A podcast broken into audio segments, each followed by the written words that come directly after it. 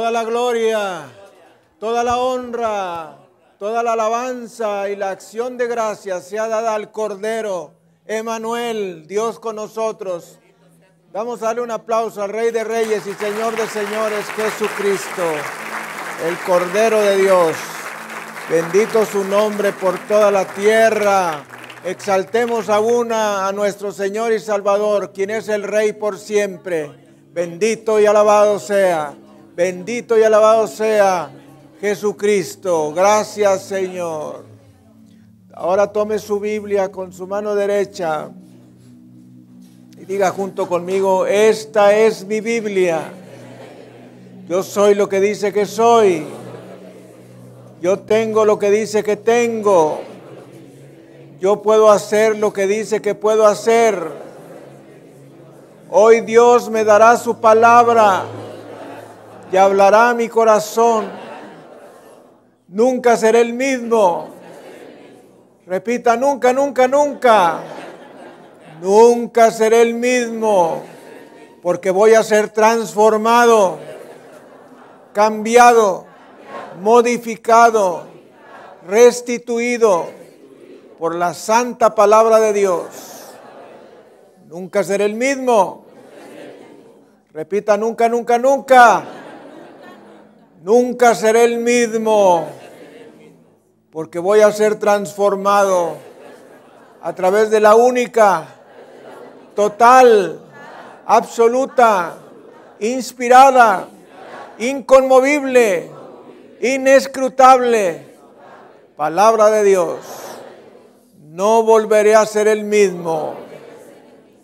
En el nombre todopoderoso de Jesucristo, mi Señor y mi Salvador. Amén y amén. Demos gloria y alabanza al Cordero. Gracias Señor.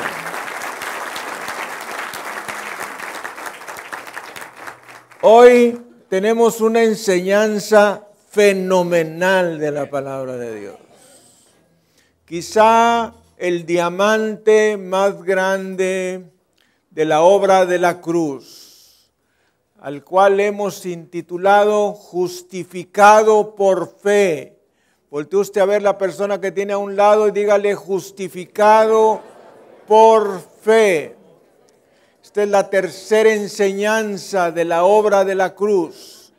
Justificado por fe que nos habla de la doctrina de la justificación.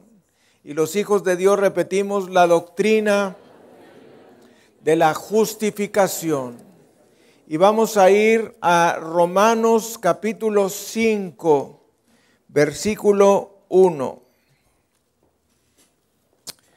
Y pues esta es una enseñanza tremenda de la palabra de Dios que si tú la puedes entender el día de hoy, el Espíritu Santo te va a declarar libre. Y los hijos de Dios repetimos libre. El Espíritu Santo, Ruach HaKodesh, the Holy Spirit, is going to set you free. Is going to set you free. Va a ponerte libre, va a hacerte libre.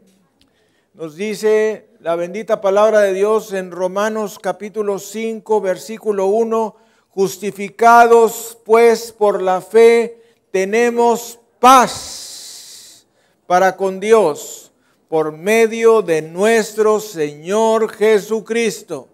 Vamos a repetirlo juntos. Justificados pues por la fe, tenemos paz para con Dios por medio de nuestro Señor Jesucristo. Vamos a orar con este versículo de la palabra de Dios. Padre, gracias te damos en esta hora por esta tremenda obra de Jesucristo en la cruz del Calvario, la obra de la justificación. Y te pedimos que tu Santo Espíritu nos haga comprender la bondad y la profundidad de esta enseñanza basada en la obra de nuestro Señor Jesús. Te pedimos, Padre, que hoy cada uno de nosotros recibamos la libertad que Jesucristo compró para nosotros en la cruz del Calvario. Ayúdanos, Señor, a comprender la magnitud, la grandeza, la estatura, la anchura y la profundidad de Cristo. Ayúdanos, te lo pedimos, en el precioso nombre de Cristo Jesús.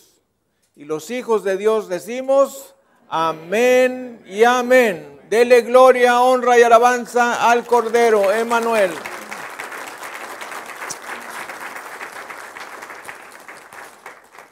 Transmitiendo desde la Iglesia El Camino de México su programa La Palabra Viviente. Vamos a dar un saludo a nuestro auditorio nacional, internacional y mundial. Bendito sea Jesucristo.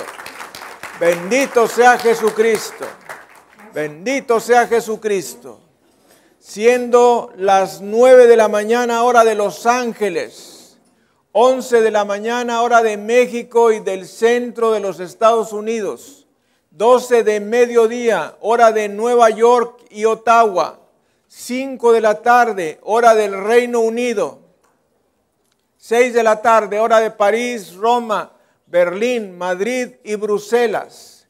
Siete de la noche, hora de Jerusalén, y tres de la mañana, hora de Jinan, China, transmitiendo desde la Iglesia El Camino de México su programa La Palabra Viviente.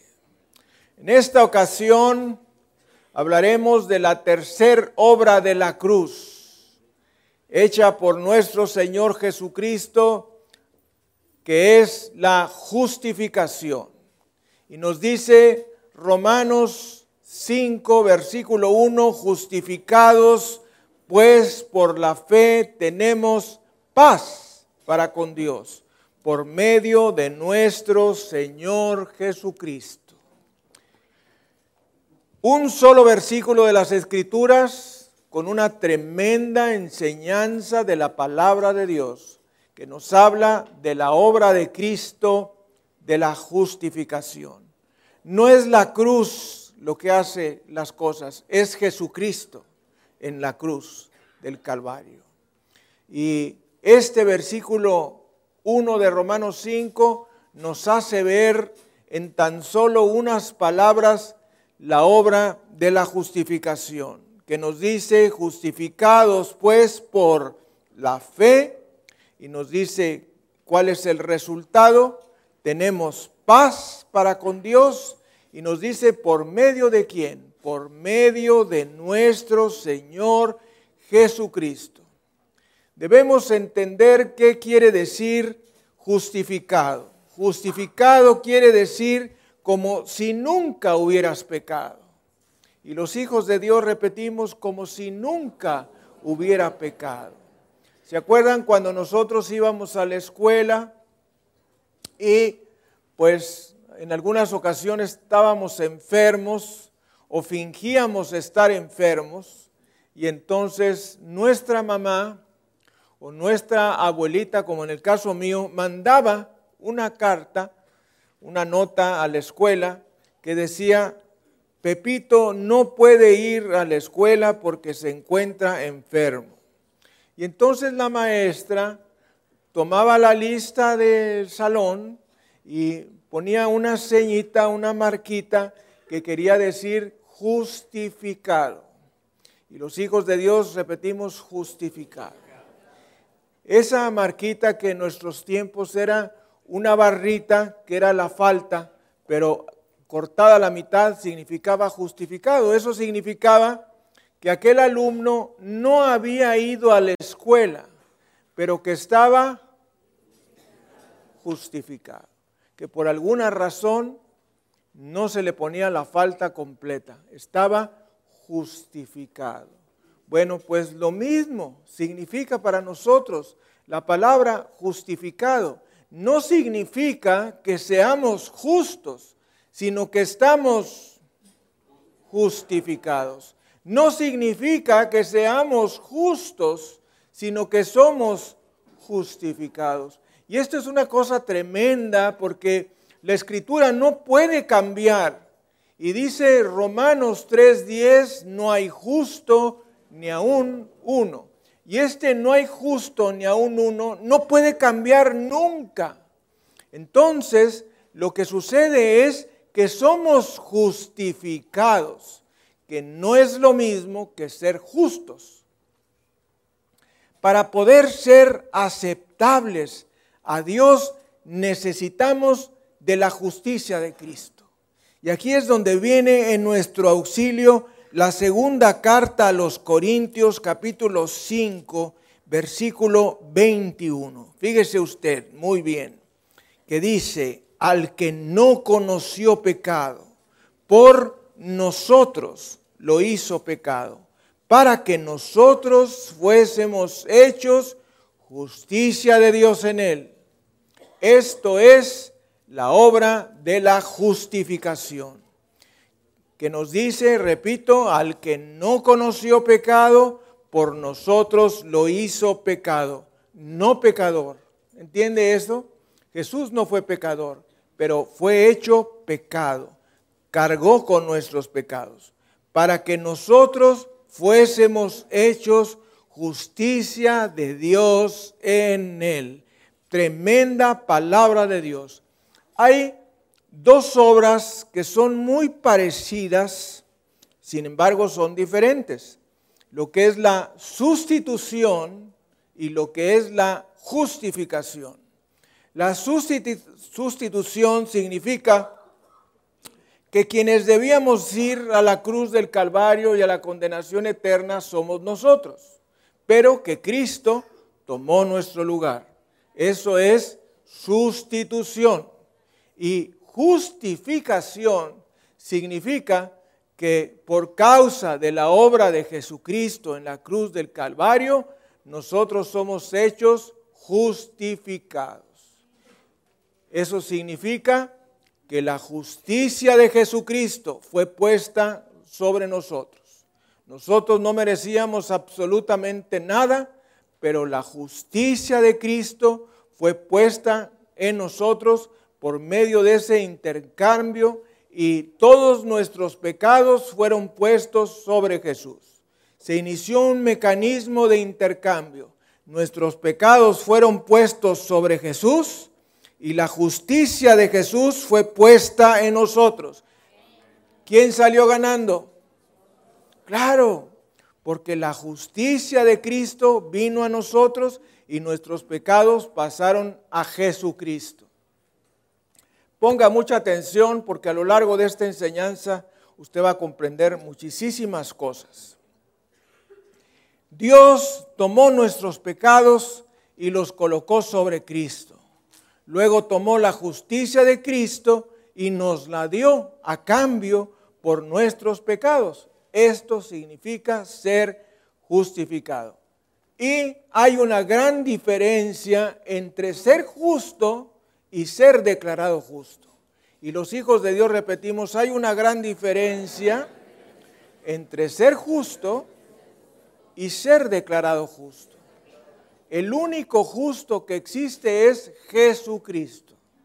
Nosotros somos solamente justificados, somos declarados justos por razones de juicio, por razones del pecado, somos declarados justos. Somos declarados justos en el momento en que recibimos a Jesucristo como nuestro Salvador personal. Y nos dice Romanos capítulo 1, versículo 17. Porque en el Evangelio la justicia de Dios se revela por fe y para fe como está escrito, mas el justo por la fe vivirá. Y los hijos de Dios repetimos, el justo por la fe vivirá. Martín Lutero, uno de los reformadores, a la altura del año 1500 y fracción, 1550 por ahí más o menos, que no fue el único reformador sino fue de los reformadores más o menos de la mitad de toda la historia de la reforma. Fue castigado por el Papa de ese tiempo, que no recuerdo cuál era, y como castigo se le mandó a estudiar la Biblia, las Sagradas Escrituras. Y le dijo el Papa, bueno, pues a ver si entiendes un día y ponte a estudiar la Biblia, ponte a estudiar las Escrituras. Y entonces este monje agustino de la Orden de San Agustín empezó a leer la Biblia y estudiarla y estudiarla y estudiarla mientras él en su corazón pues se sentía tan pecador y sus pecados tan bochornosos, tan graves, que lo tenían alejado de la bendición de Dios y de la gracia de Dios. Y mientras estaba él en ese acto tremendo de de convicción de pecado, se encontró leyendo este versículo 17, que nos dice, porque en el Evangelio la justicia de Dios se revela por fe y para fe, como está escrito, mas el justo por la fe vivirá. En ese momento sintió como un relámpago y un trueno caer sobre él, dándole convicción tremenda. El Espíritu Santo hizo una obra tremenda en él cuando le mostró este versículo, el justo por la fe vivirá. El justo por la fe vivirá. El justo por la fe vivirá. Y en ese momento dijo, ah, gracias a Dios, soy libre de toda esta carga de pecado, de juicio y de condenación que ha estado arruinando mi alma. Fue este versículo el que le cambió por toda su vida y su existencia. También nos dice Filipenses en el capítulo 3, versículos 8 y 9 la carta de la victoria, la carta del apóstol Pablo a los filipenses, capítulo 3, versículos 8 y 9. Y ciertamente aún estimo todas las cosas como pérdida por la excelencia del conocimiento de Cristo Jesús, mi Señor, por amor del cual lo he perdido todo y lo tengo por basura para ganar a Cristo y ser hallado en Él, no teniendo mi propia justicia que es por la ley, sino la que es por la fe de Cristo, la justicia que es de Dios por la fe, a fin de conocerle y el poder de su resurrección y la participación de sus padecimientos, llegando a ser semejante a Él en su muerte, si en alguna manera llegase a la resurrección de entre los muertos. Tremendo pasaje de la palabra de Dios. Déjame decirte, ¿y tú estimas todas las cosas como pérdida? Te pregunto. ¿Y tú estimas todas las cosas como pérdida? tu vida, tu profesión, tu técnica, tus estudios, tus capacidades, habilidades, tus enseñanzas, tu dinero, tu trabajo, todo lo que has hecho en la vida lo consideras como pérdida, lo consideras como el apóstol San Pablo, como basura. Todo lo que hayas hecho en tu vida es como basura para llegar al conocimiento de Cristo Jesús, mi Señor, por lo cual, por amor del cual lo he perdido todo y lo tengo por basura para ganar a Cristo.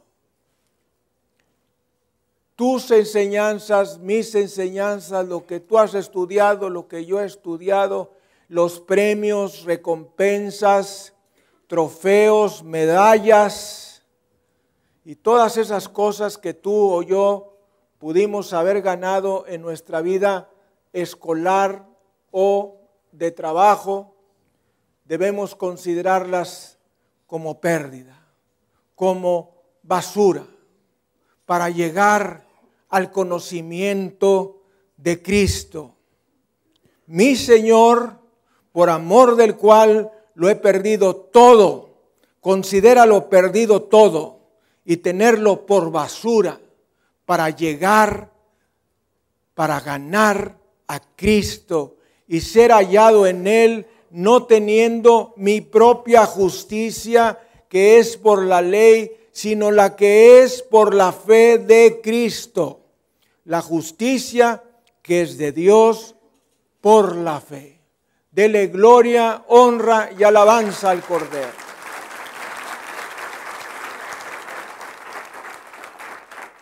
Si lo entendió muy bien, le damos alabanza. Y si no lo entendió, también. ¿Qué quiere decir eso? Que cualquier cosa que nosotros podamos haber hecho para ser salvos no vale nada. Es basura. Lo único que vale es la fe de Jesucristo. Dice Pablo que todo lo que él era, lo que había sido, lo que había tenido, lo que había estudiado, y acuérdese que Pablo fue rabino judío. Él era rabino judío, él había estado inmerso en la sinagoga, inmerso en el concilio judío y, y, él nos dice que aquellas cosas que eran para él ganancia, las estimó como pérdida, como nada, por amor de Cristo. Y y no solamente aquellas cosas que eran para él ganancia, sino todas las cosas como pérdida por la excelencia del conocimiento de Cristo Jesús. Mis amados, todo lo que nosotros podamos saber, leer, estudiar, meditar, profundizar, memorizar, no es nada comparado con la enseñanza de Jesucristo. Es lo más grande que nosotros podamos tener esta enseñanza, esta bendición que tenemos en Cristo. De modo que cada vez que Dios mira a una persona justificada, la ve con la justicia de Cristo. Cada vez que te ve a ti, cada vez que me ve a mí, no me ve a mí ni te ve a ti, sino que si tú has hecho a Jesucristo tu Salvador personal, a quien ve es a Jesús. Dele gloria, honra y alabanza.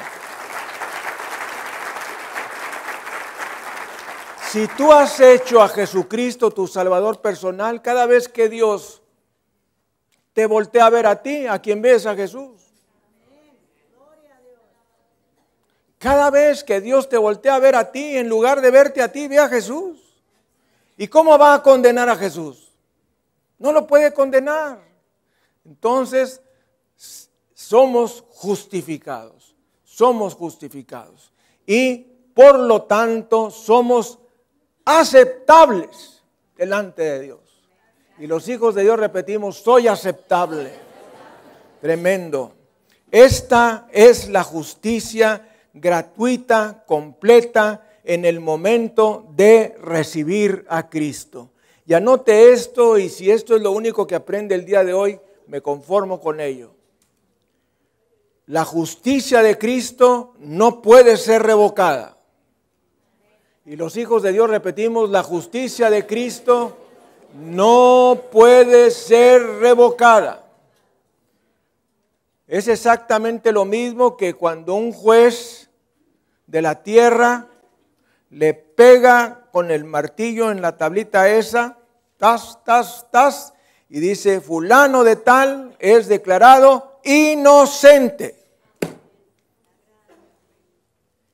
Lo mismo ocurre con nosotros. Tu nombre es declarado inocente.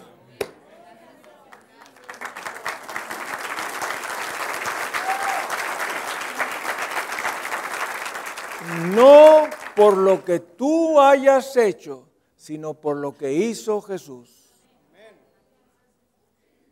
Y me viene a la mente y he estado meditando mucho en un creyente de nuestra iglesia que duró muchos años, en la iglesia y llegó a ser líder y de pronto un buen día, por pecado, se apartó de la iglesia y entonces siguió pecando y pecando y pecando y ah, invitó a las personas a las que les daba estudios de la Biblia y los invitó a tomar bebidas alcohólicas a su casa.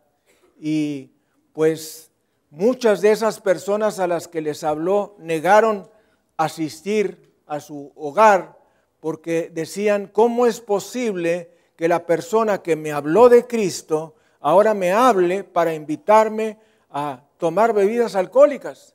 Y no voy a ir, no voy a ir y no voy a ir.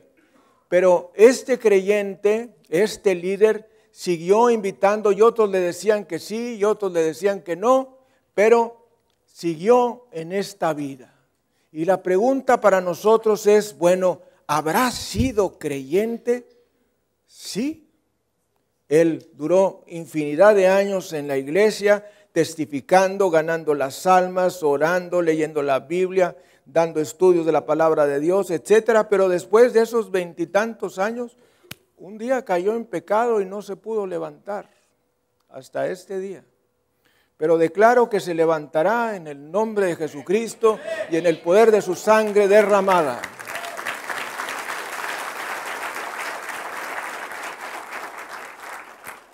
Y la pregunta es, ¿habrá sido salvo? Claro que sí. ¿El pecado le quitó su salvación? Claro que no. Entonces, ¿qué ocurrió? Que una persona que es salva ya ha sido justificada y ninguna condenación hay para él, de pronto cayó en ese pecado o pecados y necesitará salir de ellos, ¿verdad? Porque aparte de esos está en unión libre y demás. En fin, todo lo que no había hecho por 20 años lo hizo ahora. Entonces, la justicia de Cristo no puede ser revocada. Eso quiere decir que ya que la hemos recibido, no puede ser quitada. No puede ser quitada. No matter what, no importa qué, no va a ser quitada. Y si tú aprendes esto, que la justicia de Cristo no puede ser revocada o quitada, vas a ser libre. Y lo vamos a aprender más adelante. Hay tres resultados de la justificación. El primero de ellos nos dice Romanos 5, 1, justificados pues por la fe tenemos paz para con Dios por medio de nuestro Señor Jesucristo nos dice que esta obra de la justificación se realiza por medio de la fe y que el resultado de esta justificación es paz, paz para con Dios. Entonces, por causa de la obra de la justificación, nosotros tenemos paz para con Dios. Otra traducción nos dice, habiendo sido justificados. Esto ocurrió cuando recibimos a Cristo como nuestro Salvador personal. Es algo que no necesita repetirse, que dura eternamente. Y oiga esto, no podemos experimentar la paz para con Dios mientras no nos convenzamos que hemos recibido la justicia de Cristo, que nos hace aceptables para con Dios. ¿Qué derecho tenemos de no estar en paz con Dios? Si no tenemos paz para con Dios, entonces será imposible tener paz con nosotros mismos y paz con los demás. Entonces necesitamos partir desde el punto de vista que por causa de la justificación nosotros tenemos paz. Tenemos paz para con Dios. Y aquí recordamos que hay dos frases diferentes o dos estados diferentes. Uno es la paz para con Dios y la otra es la paz de Dios. La paz para con Dios es la paz de Romanos 5.1. Justificados pues por la fe tenemos paz para con Dios. Y existe otra paz, que es la paz de Dios. La paz de Dios es la paz de Filipenses 4:6. Y la paz de Dios que sobrepasa todo entendimiento, guardará vuestros corazones y vuestros pensamientos en Cristo Jesús, Señor nuestro. Bendito sea Jesucristo. Gracias, Señor. De modo que hemos sido justificados y Dios está en paz con nosotros. Si Dios está en paz con nosotros, ¿por qué nosotros no tener paz? Si Dios está en paz con nosotros, ¿por qué nosotros no vamos a tener paz con nosotros mismos y paz con los demás? Debe de ser una cosa que lleva a la otra. Si tenemos la paz para con Dios, ahora debemos tener paz para con nosotros mismos y paz para con los demás. ¿Estarías dispuesto a creer lo que Dios dice en su palabra respecto a la justificación y a estar en paz con Él? Claro que sí. El segundo beneficio de la justificación es algo que se llama la firmeza en la gracia. Y nosotros estamos teniendo un curso de teología avanzada mientras meditamos sobre esta obra de la cruz. Y hay algo que se llama en la Biblia la firmeza en la gracia. Y los hijos de Dios repetimos la firmeza en la gracia. Y nos dice Romanos eh, en el mismo capítulo 5, pero en el versículo 2, nos dice, y por quien también tenemos entrada por la fe a esta gracia, en la cual estamos firmes y nos gloriamos en la esperanza de la gloria de Dios. De modo que nos dice la palabra del Señor, por quien también tenemos entrada por la fe a esta gracia en la cual estamos, a eso se le llama firmeza en la gracia. Estamos firmes y nos gloriamos en la esperanza de la gloria de Dios. Esto significa que Dios no puede tratar con nosotros excepto por gracia. Esta es una enseñanza muy profunda. Recíbala en el nombre de Jesús. Dios no puede tratar con nosotros de otra manera excepto que por gracia. Así Él lo ha querido, así lo hemos recibido.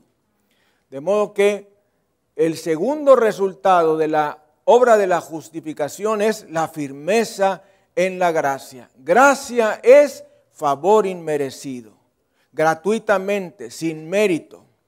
Firmeza significa que Dios no puede tratarnos excepto por gracia. Con Dios tenemos una posición de gracia delante de Él. Dios no se siente, oiga esto, esto es para que lo anote en algún lado. Dios no se siente molesto con nosotros cuando no actuamos correctamente.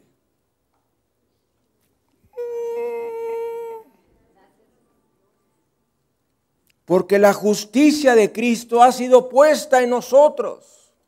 No se puede enojar con nosotros. Es de alguna manera un ejemplo, no es exactamente lo mismo, pero voy a poner un ejemplo. Si tú te enojas con tu esposa y no te contentas con ella, todo el tiempo que dures enojado con ella, Dios no escucha tus oraciones. ¿Qué le parece? Eso es lo que dice la palabra de Dios en la primera carta de Pedro, 3, versículo 7. Si tú te enojas con tu esposa o tu esposa contigo y no se arreglan, Dios no va a escuchar las oraciones de ninguno de los dos. De modo que, ¿qué te conviene? Contentarte. Entonces tú te puedes enojar todo lo que quieras, pero mientras estés enojado, Dios no va a escuchar tus oraciones. Entonces a ti te conviene, alguien diga conviene, te conviene contentarte. Porque si no te contentas, Dios no escucha tus oraciones. Entonces Dios no le conviene estar contento con nosotros, simplemente está contento con nosotros porque no se puede enojar con nosotros. Por causa de Cristo. Por causa de Cristo, por causa de la justicia de Cristo, por causa de la justificación. No importa qué hagas, óigalo, y muchos falsos teólogos estarán en desacuerdo conmigo. No importa lo que hagas, Dios no puede enojarse con aquella persona que ha hecho a Jesucristo su Salvador personal. No puede enojarse, no lo puede juzgar y no lo puede condenar. Dele gloria, honra y alabanza al Cordero. Dice Efesios en el capítulo 1. Es tremendo esto que estamos diciendo. ¿eh? Efesios 1, versículo 6. Nos dice, vamos a leer desde el 5. En amor, habiéndonos predestinado para ser adoptados hijos suyos por medio de Jesucristo según el puro afecto de su voluntad, para alabanza de la gloria de su gracia, con la cual nos hizo aceptos en el amado. Dios no te puede hacer acepto en el amado hoy y no hacerte acepto en el amado mañana. No puede ser. Porque la justicia de Dios no puede revocarse no puede cancelarse, no puede quitarse. Y vamos al tercer resultado de la justificación, que es ninguna condenación. Y los hijos de Dios repetimos, ninguna condenación. Y vamos a ir al maravilloso versículo de Romanos capítulo 8, versículo 1, que dice, ninguna condenación hay para los que están en Cristo Jesús. Dele gloria, honra y alabanza al Cordero en la casa de Dios. Este versículo de Romanos 8.1 tiene profundas significaciones. Ninguna condenación hay para los que están en Cristo Jesús.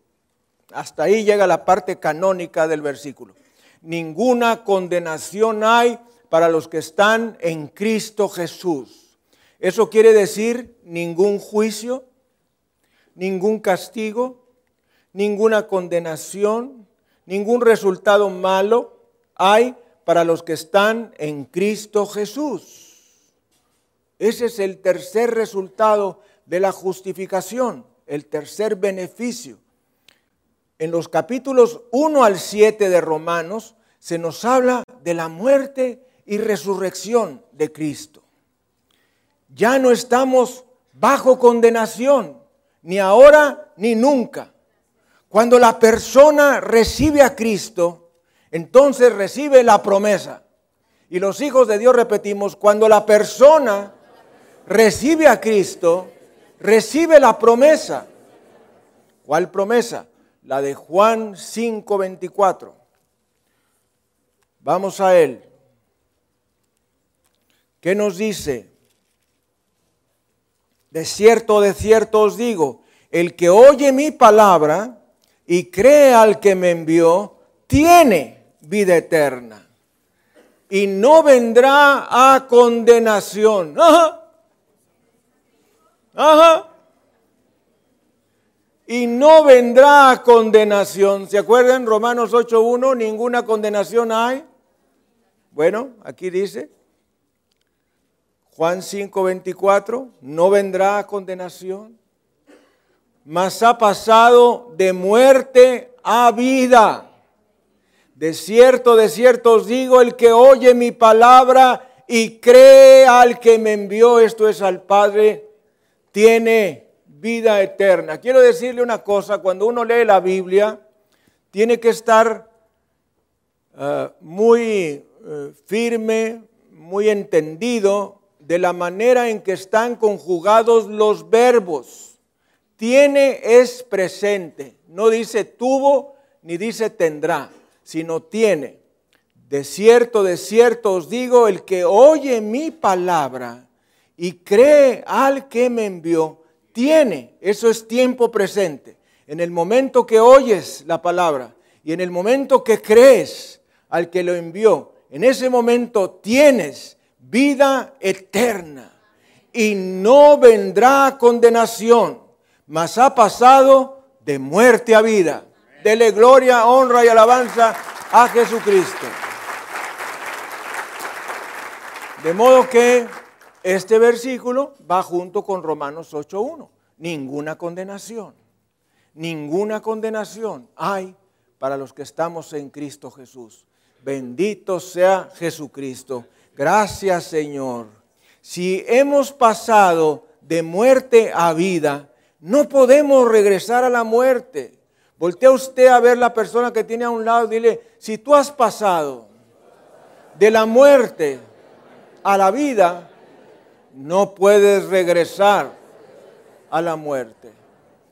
¿Qué quiere decir esto? Que no importa lo que tú o yo hagamos, no podemos regresar a la muerte. El mismo caso del creyente que les conté hace un momento, él, aunque haya caído en pecado y esté en pecado, esa persona no puede regresar a la muerte que se le considera muerte eterna en la Biblia, sino está en un estado de muerte temporal porque no puede ejercer el ministerio en esa condición.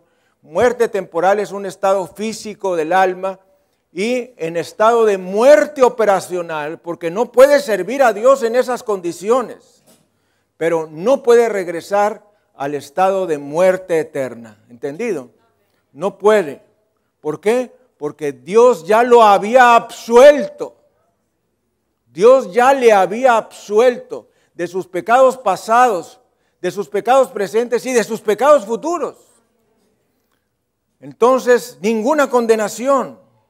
Jamás podremos ser condenados por Dios en el momento que aceptamos a Jesucristo. La carta a los romanos, donde nos dice que ninguna condenación hay para los que estamos en Cristo Jesús, el apóstol Pablo comprendió que ni la ley de Dios, ni Dios mismo, ni nuestros pecados podrían separarnos de Cristo, podrían separarnos de Dios. No tenemos, fíjese esto, no tenemos que vivir para Dios. Es exactamente lo mismo que dije hace un rato, dicho de otra forma. La justicia de Cristo no puede ser revocada, la justicia de Cristo no puede ser anulada, la justicia de Dios no puede ser cancelada, ya la dio Él. Bueno, ahora les digo que no tenemos que vivir para Dios para no ser condenados, porque ya hemos sido absueltos. ¿Entiende lo que estoy diciendo? No tenemos que hacer cosas después de que recibimos a Cristo, no tenemos que hacer cosas para no ser condenados, porque ya fuimos absueltos, ya fuimos perdonados. No tenemos que hacer cosas para evitar ser condenados, ya somos absueltos. Dios no puede condenar ni condenará jamás al que cree en Jesús. Una persona, Jesucristo, pagó el precio de la condena que nos correspondía. Dele gloria, honra y alabanza. Bendito sea Jesucristo. Y nos dice Romanos en el capítulo 8, a partir del versículo 31.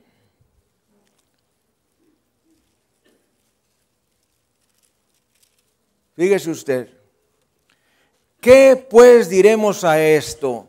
Si Dios es por nosotros, ¿quién contra nosotros? Este versículo 32 que sigue es maravillosísimo. El que no escatimó ni a su propio Hijo, sino que lo entregó por todos nosotros, ¿cómo no nos dará también con Él todas las cosas?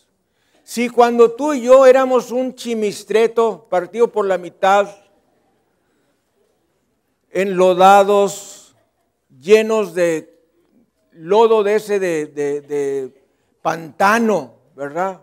De pantano, por sin ningún lado, chimistretos, espiriconcuetos,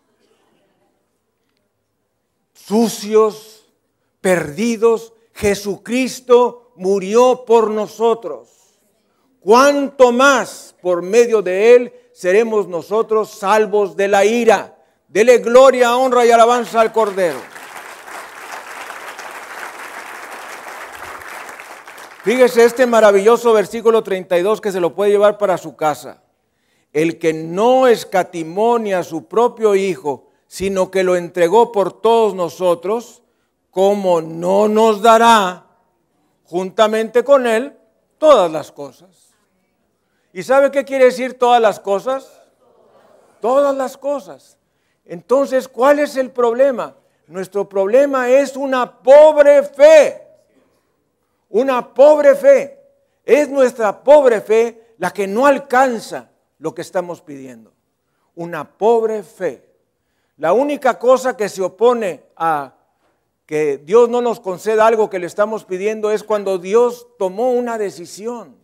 Hay veces que Dios toma una decisión, que no es la decisión global de las escrituras. Por ejemplo, ah, amado, yo deseo que tú seas prosperado en todas las cosas y que tengas salud, así como prospera tu alma. Puede ser que Dios haya decidido con una persona no sanarla y llevársela, pero esa es la diferencia a la voluntad general de Dios de sanarnos a todos. Amén. Es decir, es la voluntad de Dios sanar. Si no fuese la voluntad de Dios sanar, entonces ¿para qué oramos por sanidad? ¿Me entiende? Yo no ocuparía cinco segundos. Yo tengo una fe lógica, total, lógica, abstracta, total. Si Dios dice esto, eso va a ser. ¿Me entiende? Esa es la teología de Dios. Si Dios dice que va a hacer esto, lo va a hacer. ¿Cuándo es cuando no lo va a hacer? Cuando en un momento de su voluntad Él haya decidido otra cosa. Hay veces que Él llega a decidir otra cosa y se nos va la persona amada. Porque Dios ya lo había decidido de antemano. Pero nuestro trabajo es orar, creer, confiar, confesar, actuar, vivir conforme a la palabra de Dios. Que en un momento dado Dios piense otra cosa, pues pensó otra cosa. Pero la voluntad general de Dios es sanar. La voluntad general de Dios es sanar. La voluntad general de Dios es sanar. Y ahí le va otra cosa. Dele gloria, honra y alabanza a Jesucristo. Y ahí le va otra cosa. Dios considera el cielo la sanidad completa. ¿Lo puedes entender? Dios considera el cielo la sanidad completa. Es decir, que si por alguna razón Él no decide sanarlo para esta tierra, decide sanarlo para el cielo. Porque mejor es estar en Cristo que estar acá en la tierra, dice el apóstol San Pablo. Deseara yo partir y estar con Cristo, lo cual es muchísimo mejor. Pero estar con vosotros es necesario por causa de la obra. Entonces, mis amados, Dios considera el cielo la sanidad completa. Entonces, a veces que nosotros estamos orando, sana completamente esta persona, sana está completamente esta persona, también le estamos diciendo, Señor, llévatela. ¿Por qué? Porque la sanidad completa es allá. ¿Cuál es la voluntad general de Dios para todas las cosas? La salud, la sanidad, la salud completa. Esa es la voluntad de Dios. En algunos casos Él tiene otra voluntad, pero si por alguna razón esa persona fallece, esa persona si es salva, va a ir a gozar de la eternidad con Cristo. Dele gloria, honra y alabanza al Cordero. Para nosotros, para nosotros, pues nosotros queremos tener la persona con nosotros toda la vida. Y es difícil o dificilísimo a veces entender que es el plan de Dios tenerlo allá a la persona. Pero así es, así es. Bien, Entonces dice Romanos 8, 33, ¿quién acusará a los escogidos de Dios? Dios es el que justifica. Atención, ¿quién acusará a los escogidos de Dios? Dios es el que justifica. ¿Quién es el que condenará? Cristo es el que murió, más aún el que también resucitó, el que además está a la diestra de Dios, el que también intercede por nosotros. Ponga en mente esto que le estoy diciendo aquí, que dice la palabra, ¿quién acusará a los escogidos de Dios? Pues nadie, porque Dios es el que justifica. ¿Quién es el que condenará? Pues nadie. Cristo el que murió, más aún el que también resucitó, el que también está a la diestra de Dios, el que también intercede por nosotros. Nadie acusará a los escogidos de Dios, nadie condenará a los escogidos de Dios. Bendito sea Jesucristo. El Señor Jesús murió por nosotros, resucitó por nosotros. El Padre aceptó su expiación por nosotros. Cristo está a la derecha del Padre. Cristo intercede por nosotros continuamente como nuestro sumo sacerdote. No hay nada ni nadie que nos pueda separar del amor de Cristo, que es lo que nos dice los versículos 35 al 39. Nada ni nadie nos podrá separar del amor de Cristo. Ni siquiera la mala conducta puede hacer que Dios condene otra vez a alguno de sus hijos. Dios no condenará a ninguno de sus hijos. Y los hijos de Dios repetimos, Dios no condenará a ninguno de sus hijos. Fíjese lo que estoy diciendo. Dios no condenará a ninguno de sus hijos. Pero ¿a quién sí condenará? Pues a los que no son sus hijos. En una ocasión una persona me dijo, ah, ¿a poco Dios va a enviar al infierno a sus hijos? Le dije, no. Ah, ya ves, ya ves. Pues sí, pero envía al infierno a los que no son sus hijos. Juan 1.12, que dice, mas a todos los que le recibieron, a los que creen en su nombre, les dio potestad de ser hechos hijos de Dios. Ese versículo de Juan 1.12 nos enseña que hay personas que somos hijos de Dios y personas que no son hijos de Dios. Mas a todos los que le recibieron, a los que creen en su nombre, les dio potestad, poder, autoridad, derecho, dominio de ser hechos hijos de Dios. Dele gloria, honra y alabanza a Jesucristo. Entonces, Dios no condena a sus hijos, Dios no echa al infierno a sus hijos, pero sí condena y echa al infierno a los que no lo son. Y nosotros en esta vida decidimos ser o no ser hijos de Dios. ¿Tendremos derechos de condenarnos a nosotros mismos si Dios no nos condena? Claro que no. La verdadera fe es poner la mirada en Cristo lo que Él hizo por nosotros, que es la obra de la justificación. Y por causa de la justificación, el Señor declara justo a cada persona que cree en Jesucristo como su Salvador personal. ¿Cuáles son los beneficios de la justificación? Número uno, paz para con Dios. Número dos, firmeza en la gracia. Y número tres, ninguna condenación. Número uno, paz para con Dios. Número dos, firmeza en la gracia. Y número tres, ninguna condenación. Con su cabeza inclinada y sus ojos cerrados vamos a darle gracias a Dios. Ore junto conmigo en voz alta, Padre Celestial, Dios Todopoderoso, del cielo y de la tierra, gracias te doy porque tú me has hecho tu Hijo por medio de Jesucristo, mi Salvador personal.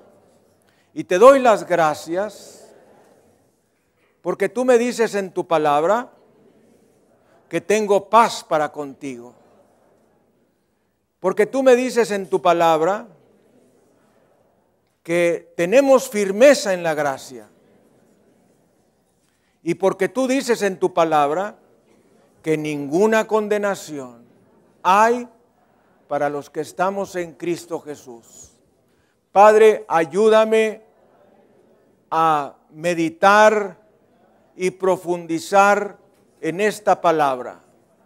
Y ayúdame a vivir una vida cristiana exitosa, viviendo los principios de tu palabra. Y no por causa de ser salvo, perdonado, justificado, redimido, hecho aceptable, adoptado, voy a vivir en la desgracia. Quiero vivir para ti. Quiero vivir una vida de santidad. Ayúdame. Báñame con el Espíritu Santo. Quiero ser tuyo completamente. En el precioso nombre de Jesucristo. Amén y amén. Gracias Señor.